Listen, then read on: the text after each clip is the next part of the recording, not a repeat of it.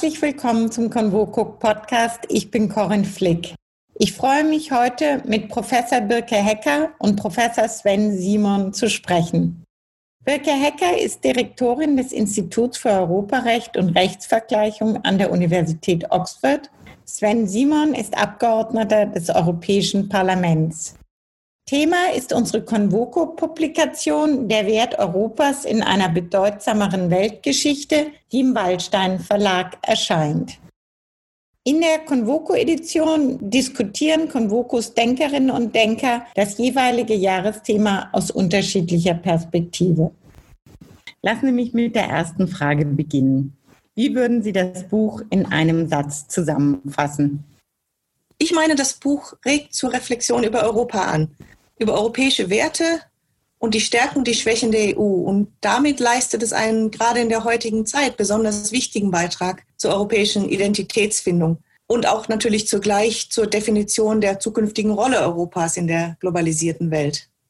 Auch ich denke, das aktuelle Buch von Convoco ist ein Spiegelbild der zentralen Debatte zur Zukunft Europas mit streitbaren Analysen, innovativen Konzepten und das, was besonders schön ist, ist eben die große fachliche Breite. Und das zusammengenommen macht es so lebenswert. Ich denke, es ist auch die Interdisziplinarität, die verschiedenen Felder, die zusammenkommen. Was denken Sie? Und das, was ich neben der Interdisziplinarität so besonders schätze an Convoco, ist einfach die offene Diskussionskultur. Es geht den Teilnehmerinnen und Teilnehmern wirklich nicht darum, sich irgendwie zu profilieren oder zu produzieren, sondern um ehrlichen Austausch und Erkenntnisgewinn. Ja, und da würde ich vielleicht noch hinzufügen, dass aus meiner Sicht gerade die Gegenüberstellung und der Dialog zwischen diesen ganz unterschiedlichen Perspektiven, die in der Edition vertreten sind, aus dass daraus etwas erwächst, was über die Summe der Einzelteile hinausgeht, nämlich eine echte, allumfassende Vision oder jedenfalls die zur Formulierung einer solchen Vision nötigen Ansätze. Und das ist wie bei einem Festspielcharakter, dass eben die Dimension über die einzelnen Darbietungen hinausgeht. Lassen Sie uns jetzt konkret über unsere Edition Der Wert Europas in einer bedeutsamen Weltgeschichte sprechen. Welcher Beitrag ist Ihnen, Frau Hecker, am stärksten in Erinnerung geblieben und warum? Besonders deutlich in Erinnerung geblieben ist mir eine Aussage von Jörn Leonhardt in seinem historischen Beitrag, der das Buch ja eröffnet. Gemeinhin betrachtet man das Europa der frühen Neuzeit und des 19. Jahrhunderts ja als einen Flickenteppich von ganz unterschiedlichen politischen und wirtschaftlichen Einheiten. Jörn Leonhardt aber beschreibt das Europa vor 1914 als, ich zitiere, viel mehr als eine bloße Addition von Nationalstaaten und kontinentaleuropäischen Imperien. Und er schreibt, es habe vor 1914 eine, wie er es nennt, Globalisierung vor der Globalisierung symbolisiert, die weit über die territorialen Grenzen europäischer Staaten und Reiche hinausgewiesen habe. Und das finde ich deshalb spannend, weil es klar macht, dass das Ringen um ein europäisches Narrativ und das Bestreben danach, in Vielfalt geeint zu sein, kein ganz neues Phänomen ist, sondern tiefe historische Wurzeln hat. Herr Simon? Ja, es ist vielleicht bei mir gar nicht ein einziger Beitrag. Ich erinnere mich an einen wichtigen Punkt in dem Beitrag von Frau Kollegin Hecker. Da geht es um die Harmonisierung von Zivilrecht. Das hat mir sehr geholfen und daraus ist auch eine konkrete politische Forderung entstanden. Wenn ich mich jetzt auf einen Beitrag festlegen müsste, dann ist es vielleicht der Text von ähm, Roberto Violas zur strategischen Autonomie in digitalen Technologien. Viola hat mich mit seinem Plädoyer für mehr europäische Kapazitäten überzeugt und dass wir dieses Thema noch viel stärker priorisieren sollten, gerade angesichts der aktuellen Debatten wie der Frage des Marktzugangs für UI in 5G-Technologien. Frau Hecker, Ihr Beitrag in der Edition heißt Europäische Rechtsidentitäten. Welche Verbindung sehen Sie zwischen Recht und Identität? Identität ist etwas, was im sozialen Kontext entstehen kann. Der Einzelne definiert sich und seine Person ja über Gemeinsamkeiten und über Gegensätze zu anderen. Und dasselbe gilt natürlich auch für ganze Gruppen und ebenso für den klassischen Nationalstaat. Und das Recht ist etwas, das das soziale Zusammenleben regelt und überhaupt erst fassbar macht. Es beschreibt und es ordnet die normative Welt in ganz ähnlicher Weise wie die Naturwissenschaften die physische Welt greifbar und auch manipulierbar machen. Und insofern interagiert das Recht notwendigerweise mit den Prozessen, aus denen Identität erst entsteht. Das heißt nicht, dass das eine dem anderen logisch vorausgeht. Recht kann identitätsstiftend wirken, muss es aber nicht. Und meine, es wäre möglicherweise ein Fehler, die Rolle des Rechts bei der Herausbildung einer europäischen Bürgeridentität überzubetonen oder zu überschätzen. Denn diese Identität kann eben nicht nur auf dem Verordnungswege erschaffen werden, sie muss organisch wachsen. Aber das Recht kann jedenfalls günstige Rahmenbedingungen dazu liefern. Ja, stiftend kann es aber auch Gräben eröffnen. Bei der Brexit-Debatte sehen wir jetzt auch, dass die Engländer eben sagen, wir sind eben anders als die Kontinentaleuropäer. Wir sind nicht so obrigkeitshörend und folgen auch nicht den Normen und den Gesetzen so sehr. Also sind da vielleicht nicht nur identitätsstiftende, sondern im Grunde trennende Faktoren am Werk?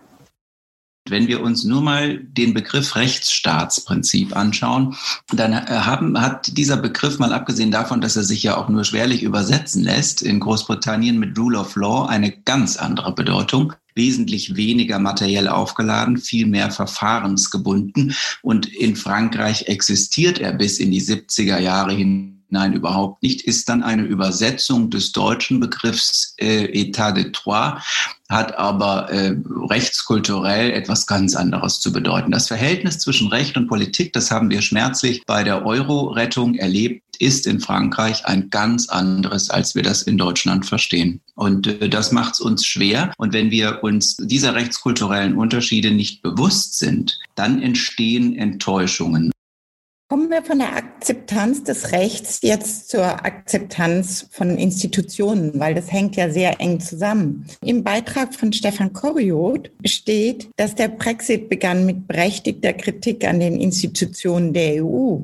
Diese wurde aber nicht in eine entsprechende Reformdiskussion überführt. Warum hat die EU es verpasst, die Kritik konstruktiver aufzunehmen?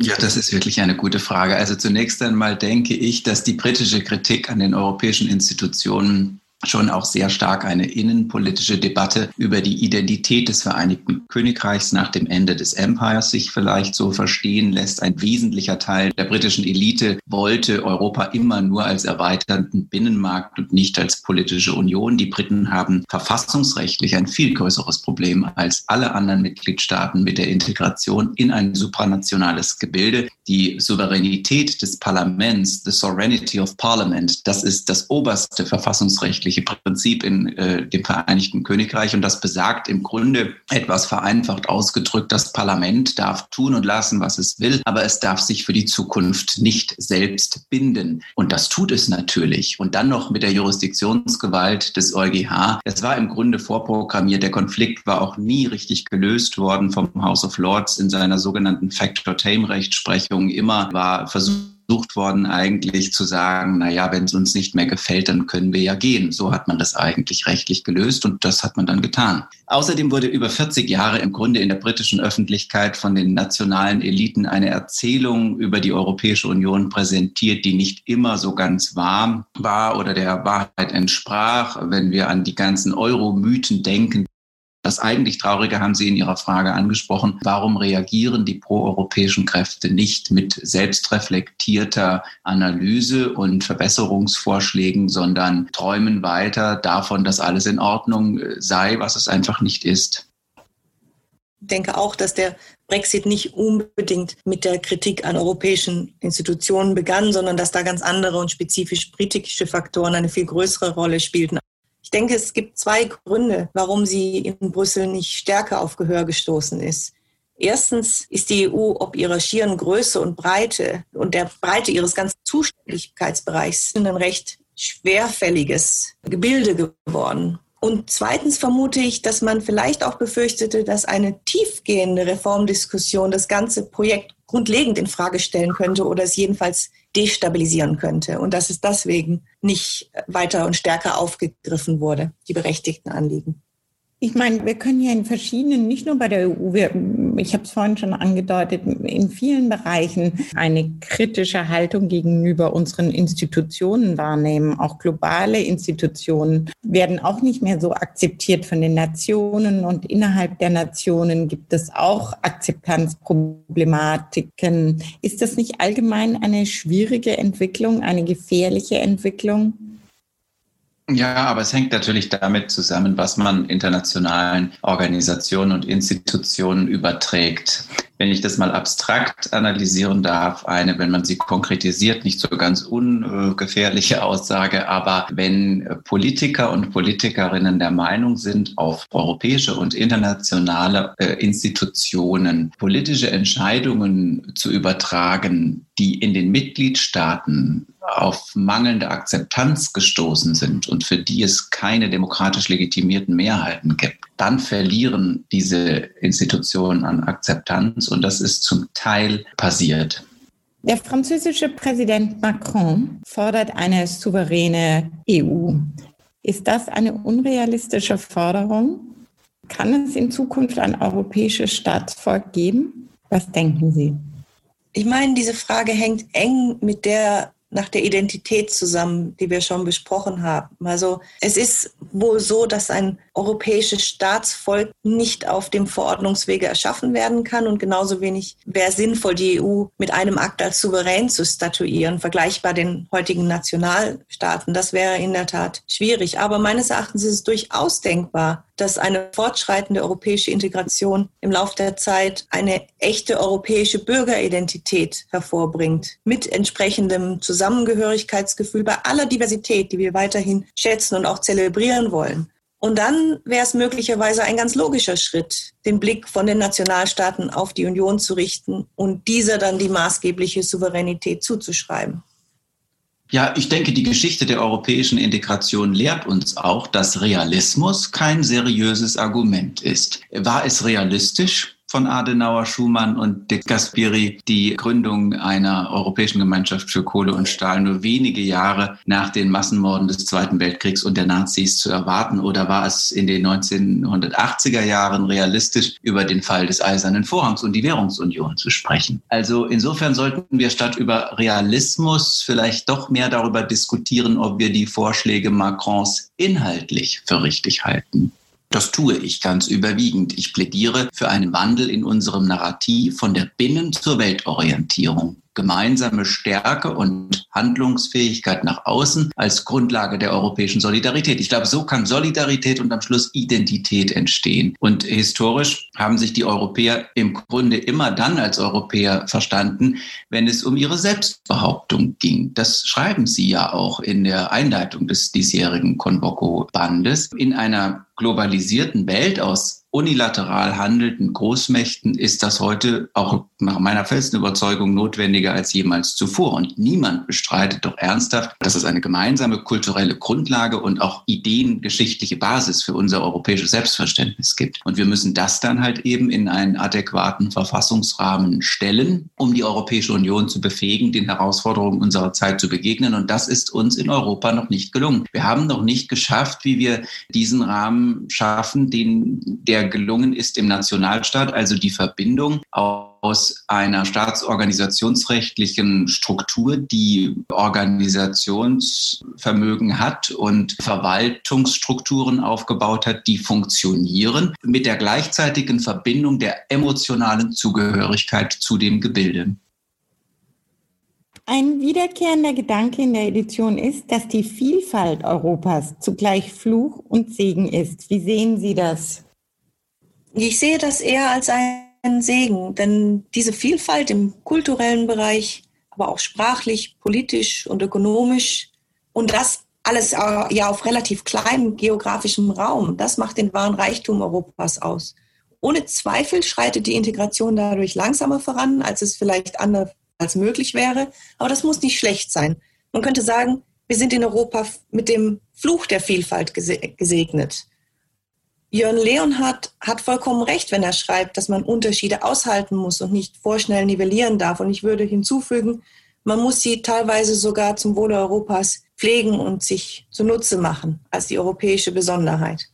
Andererseits ist natürlich Vielfalt auch auf eine gewisse Art trennend, denn sie begründet natürlich kulturelle Unterschiede und Eigenheiten. Und in unserem Band hat der Kollege Paulus das sehr schön in seinem Beitrag beschrieben. Er schreibt, vielleicht nicht ganz wörtlich, aber sinngemäß, dass es die USA geschafft haben, aus vielen eines zu machen. E pluribus unum, die Vereinigten Staaten von Amerika, Europa hat das nicht geschafft, will es aber auch gar nicht. Das Motto der Europäischen Union lautet auch vielmehr in Vielfalt geeint. Und dann gibt es aber in dieser Vielfalt natürlich auch einen verbindenden Rahmen unserer Kultur, angefangen vielleicht von der hellenischen Philosophie, das römische Recht, die Werte des Christentums, der Humanismus und die Aufklärung vor allen Dingen. Aber was uns Europäer unterscheidet von allen anderen, ist der historisch betrachtet der Kampf um die individuellen Freiheitsrechte, die wir vor Gerichten einklagen können. Das hat es so nirgendwo auf der Welt gegeben.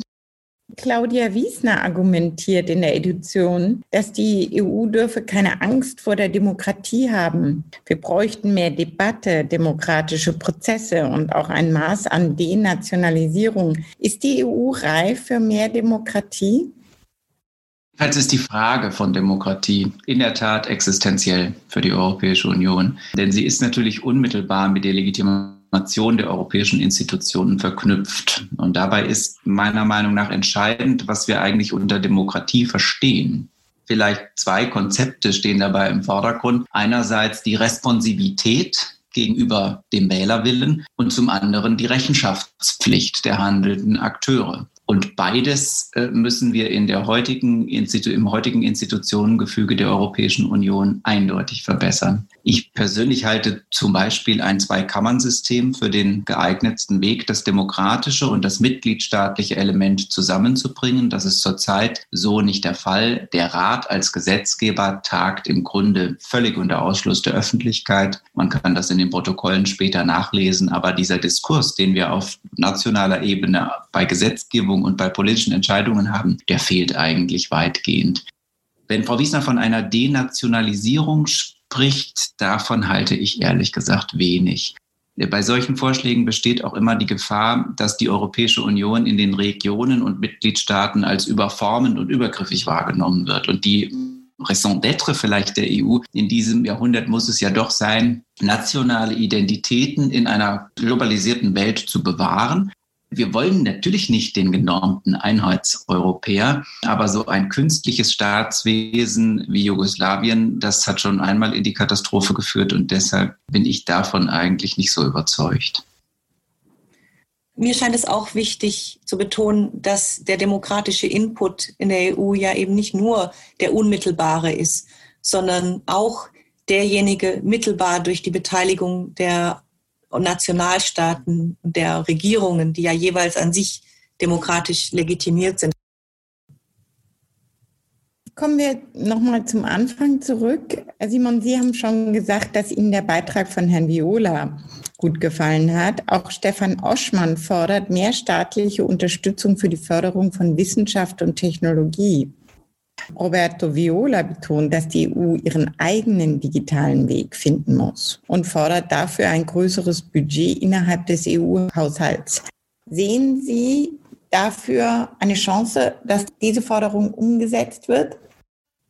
Jetzt sprechen wir heute leider wenige Tage nachdem das Europäische Parlament über die gemeinsame Agrarpolitik und deren Haushalt entschieden hat. Also wenn Sie mich danach fragen, ob ich eine Chance dafür sehe, dann müssen jedenfalls die Stimmen lauter werden, denn das ist schon sehr erdrückend dort gewesen, wie diese Entscheidung mit ganz breiter Mehrheit getroffen worden ist. 40 Prozent nach wie vor des Haushalts in diesen Bereich zu vergeben, das ist natürlich, das wissen eigentlich auch alle falsch.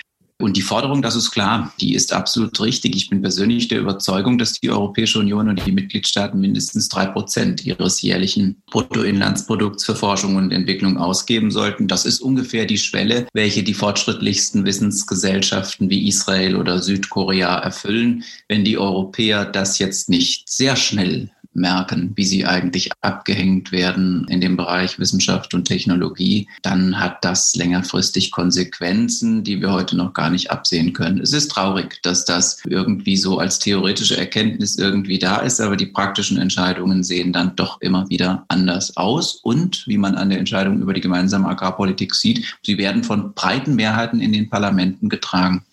Ich verstehe diese Skepsis gegen den Fortschritt eigentlich nicht. Können Sie sich das irgendwie erklären? Ja, es liegt einfach daran, dass diejenigen, die Transferempfänger sind, natürlich auf das Liebgewonnene nicht verzichten wollen. Und auf der anderen Seite haben wir in diesem Bereich, und da wissen wir nicht so genau, wie wir das marktwirtschaftlich organisieren sollen, das Problem, dass wir natürlich kein, als Verbraucherinnen und Verbraucher keine fairen Preise für landwirtschaftliche Produkte bezahlen. Das ist in Deutschland ja in besonderer Weise äh, der Fall, aber in Frankreich hat sich das auch deutlich geändert in die negative Richtung, wenn man so will. Und die Beharrungskräfte derjenigen, die sagen, naja, wenn wir diese Transferzahlungen eben nicht bekommen, von was sollen wir dann eigentlich leben? Wie soll Landschaftspflege betrieben werden? Das ist ja auch alles völlig richtig an Argumentation. Das äh, führt aber eben dazu, dass wir nicht in den richtigen Bereichen investieren. Und dann ist es ein Stück weit auch ein tja, demokratieimmanentes Problem, weil Investitionen in Zukunft, in äh, Technologie und Innovation wirkt natürlich nicht von heute auf morgen, sondern es dauert einige Jahre und das wird dann in der Regel vom Wähler ja nicht belohnt. Roberto Viola macht ja ein sehr starkes Statement in seinem Beitrag. Er sagt ja, wenn diese Entscheidung fällt, die jetzt gefallen ist, wird es sehr, sehr schwierige Konsequenzen für die EU haben und für den europäischen Wirtschaftsraum. Wie viel geht auf Lobbyismus zurück? Ist der Lobbyismus zu stark? brauchen einen gewissen Lobbyismus, weil es ja doch sehr technisch ausdifferenzierte Dinge zu regeln gibt und insofern ist Interessenvertretung nicht schlecht. Sie ist übrigens jetzt auch im Übrigen in, in Corona-Zeiten weniger und äh, weniger intensiv geworden. Das wirkt sich auf die Entscheidungen noch nicht aus. Aber äh, das, was meiner Meinung nach fehlt auf europäischer Ebene, ist eben der öffentliche Diskurs über bestimmte Dinge. Und dann müssten sich diejenigen, die an der aktuellen finanziellen Verteilung festhalten wollen, stärker rechtfertigen. Und dieser Rechtfertigungsdruck, der ist nicht so richtig da. Bleiben wir bei der Digitalität. Viele Autoren, darunter auch Sie, Herr Simon, argumentieren in der Edition, dass die Erschaffung eines digitalen Binnenmarktes eine Priorität der EU sein muss. Warum ist auf diesem Gebiet noch nicht genug geschehen? Ja, wir haben es ja schon so ein bisschen angedeutet. Ich denke überwiegend aus zwei Gründen. Also erstens macht das jetzige Institutionengefüge der Europäischen Union notwendige Gesetzesänderungen sehr schwerfällig und langwierig. Es ist ja nicht nur das Parlament, es, es sind dann diese Verhandlungen mit dem Rat in Trilogen und es dauert alles unglaublich lange. Und zweitens ist noch immer nicht genügend Problembewusstsein in den europäischen und mitgliedstaatlichen Eliten darüber vorhanden, dass wir massiv den Anschluss an Nordamerika und Ostasien verloren haben. Und diejenigen, die Geld für andere Dinge fordern, sind viel, viel lauter das bestürzt mich im Grunde immer wieder, dass es irgendwie scheinbar so als Naturgesetz hingenommen wird, dass unsere Software von Amerikanern und unsere Hardware von Koreanern und Chinesen kommt Gerade in Deutschland kann und darf sich in einer solchen Situation im Grunde niemand länger passiv einrichten, sondern muss einfach durch die Verwirklichung des digitalen Binnenmarktes die Grundvoraussetzung für ein marktwirtschaftliches Aufschließen an Asien und die USA schaffen. Aber andere sind eben immer lauter. Wenn Sie politische Mitbewerber nehmen, dann haben wir zurzeit einen sehr lauten grünen Bereich, wir haben auch einen sehr lauten sozialen Bereich und dann werden eben Gelder investiert und auch nicht mit Innovation und Technologie verbunden, die vielleicht sich auch verbinden lassen würden, etwa gerade bei der Frage Bekämpfung des Klimawandels könnten wir viel tun, wo beides miteinander verbunden wird. Aber am Schluss fällt eben dann es immer wieder ein bisschen hinten runter und es hängt, und so dass wir es in Europa Skaleneffekte eben nicht nutzen. Und es hängt eben auch viel damit zusammen, dass jeder Mitgliedstaat auf seinen eigenen Vorteil häufig bedacht ist und nicht den gemeineuropäischen Mehrwert sucht. Die Verbindung von Grün und Technologie, diesen Punkt macht immer sehr stark Stefan Oschmann auch bei Convoco. Da wir jetzt gerade bei Ihrem Beitrag sind, Herr Simon, bleiben wir kurz dabei. Sie schreiben, wir stehen vor einer Grundsatzentscheidung, ob wir für den weltpolitischen Geltungsanspruch Europas kämpfen wollen. Sehen Sie den nötigen Willen und Mut dazu, das zu tun? Naja, es gibt schon Verantwortungsträger, die diese Überzeugung teilen. Ich denke dabei an Macrons Rede an der Sorbonne oder äh, auch in Berlin an Junkers Ausführungen, Jean-Claude Junkers Ausführungen zur Weltpolitikfähigkeit der Europäer 2000 ich glaube 18 hat er die schon gehalten oder dann auch die Humboldt-Rede von Wolfgang Schäuble. Aber es sind einfach zurzeit nicht genug. Politiker und Politikerinnen, die diesen weltpolitischen Gestaltungsanspruch oder für diesen weltpolitischen Gestaltungsanspruch Europas kämpfen wollen. Was fehlt, ist eine Initialzündung, die aus den abstrakten Vorstellungen konkrete Ideen und Umsetzungspläne werden lässt. Ich hoffe, dass wir das in der Konferenz zur Zukunft Europas angehen können. Aber Sie sehen, dass allein auch die Verschiebung des Beginns bei allem Verständnis für die besondere Situation in der Pandemie im Grunde ein Zeichen von mangelndem Mut ist. Wir lassen so viele Veranstaltungen online und digital stattfinden. Warum ausgerechnet nicht die Konferenz zur Zukunft Europas? Und hier wäre natürlich eine aktive Rolle der Bundesregierung sehr wichtig. Frau Hecker, sehen Sie den nötigen Mut?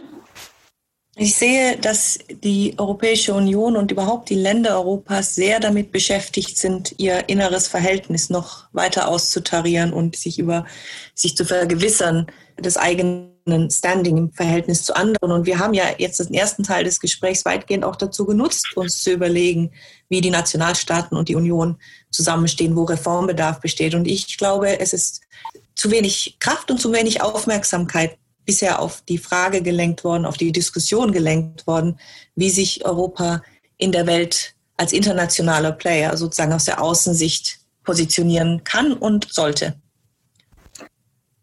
Ja, Gabriel Felbermeier in der Edition sieht angesichts des Konflikts USA-China eine Chance für Europa, den Multilateralismus der Zukunft anzuführen und zu gestalten. Er spricht davon, Europa sollte einen Club der Willigen zusammenbringen. Europa muss sich auf jeden Fall im Weltgefüge eine eigene Nische schaffen und wie sehr es wirklich selbst eine neue Hegemonialwacht werden soll, darüber müssen, glaube ich, sprechen. Wenn uns allerdings es gut gelingt, diese Nische zu schaffen, ein eigenständiges Europa darzustellen, dann, glaube ich, leisten wir dem Multilateralismus alleine dadurch Vorschub, dass wir neue Allianzen ermöglichen und auch selbst neue Allianzen eingehen können.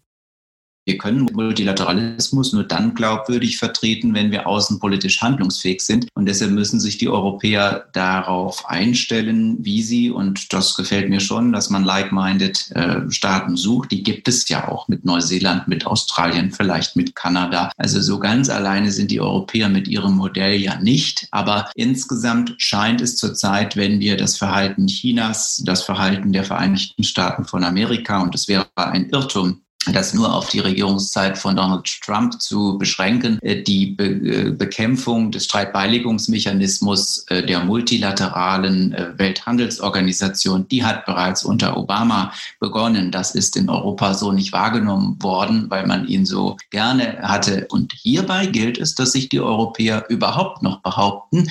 Da haben die Europäer wirklich genug zu tun in diesem plurilateral sich abzeichnenden Konzert was ja noch eher freundlich ausgedrückt ist. Nicht? Man könnte auch sagen, es wird verschiedene Weltregionen geben, die miteinander kämpfen, die auch miteinander ja, zumindest mal Wirtschaftskriege führen. Das zeichnet sich leider, muss man sagen, ab. Die EU muss Reziprozität in ihren Handelsbeziehungen stärker einfordern, sagt Jörg Rocholl in der Edition.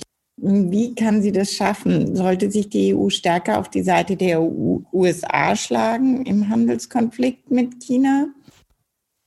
Ja, also in diesem Handelskonflikt zwischen China und den USA thematisiert Washington natürlich viele Anliegen, die uns Europäern auch am Herzen liegen. Zum Beispiel den systematischen Diebstahl geistigen Eigentums, die marktverzerrenden und rechtswidrigen Staatssubventionen der Chinesen, die fehlende Rechtsstaatlichkeit für westliche Unternehmen, arbiträre Einschränkungen des Marktzugangs und so weiter. Leider hat jetzt die US-amerikanische, die aktuelle Regierung wenig Interesse an einem koordinierten Vorgehen mit der Europäischen Union oder den europäischen, mit, ja, den, den Europäern gezeigt. Das liegt nicht nur an den USA. Auch äh, die Europäer haben möglicherweise auf die Wahl von Donald Trump etwas kurzsichtig reagiert, hat man sich sehr äh, blenden lassen durch diese Person und diese Figur, die bei den meisten Europäern so abstoßend wirkt. Es wäre wahrscheinlich schon klüger gewesen, wenn man die amerikanische Regierung dazu gebracht hätte, gemeinsame Interessen zu verfolgen. Und grundsätzlich äh,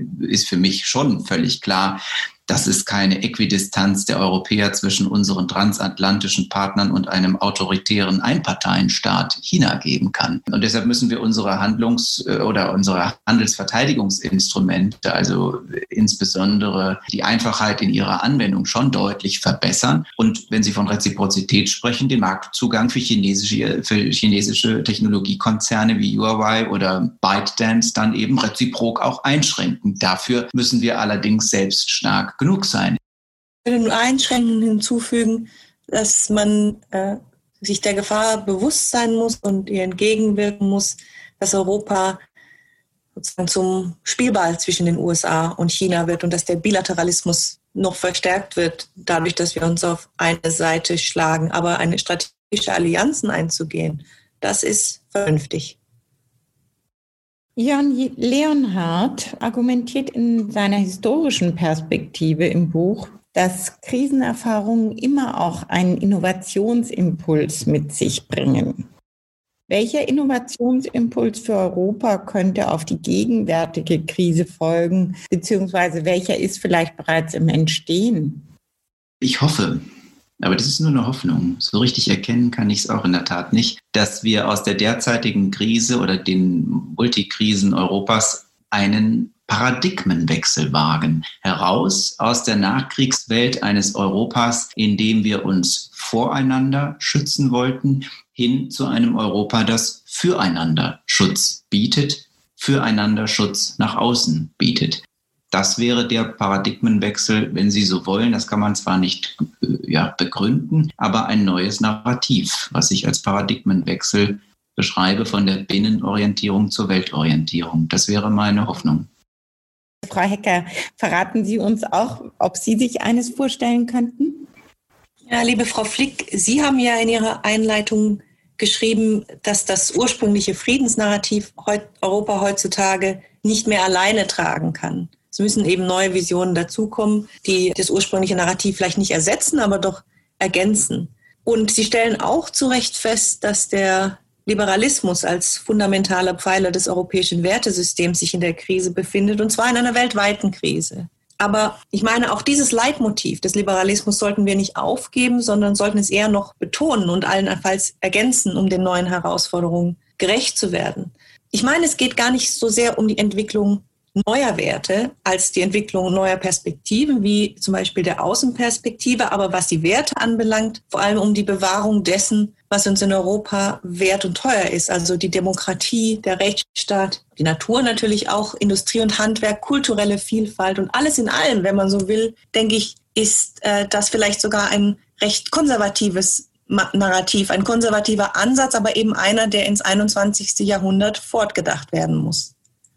Das führt mich gleich zu meiner letzten Frage. Frau Hecker, was ist Ihre größte Befürchtung und Ihre größte Hoffnung für Europa?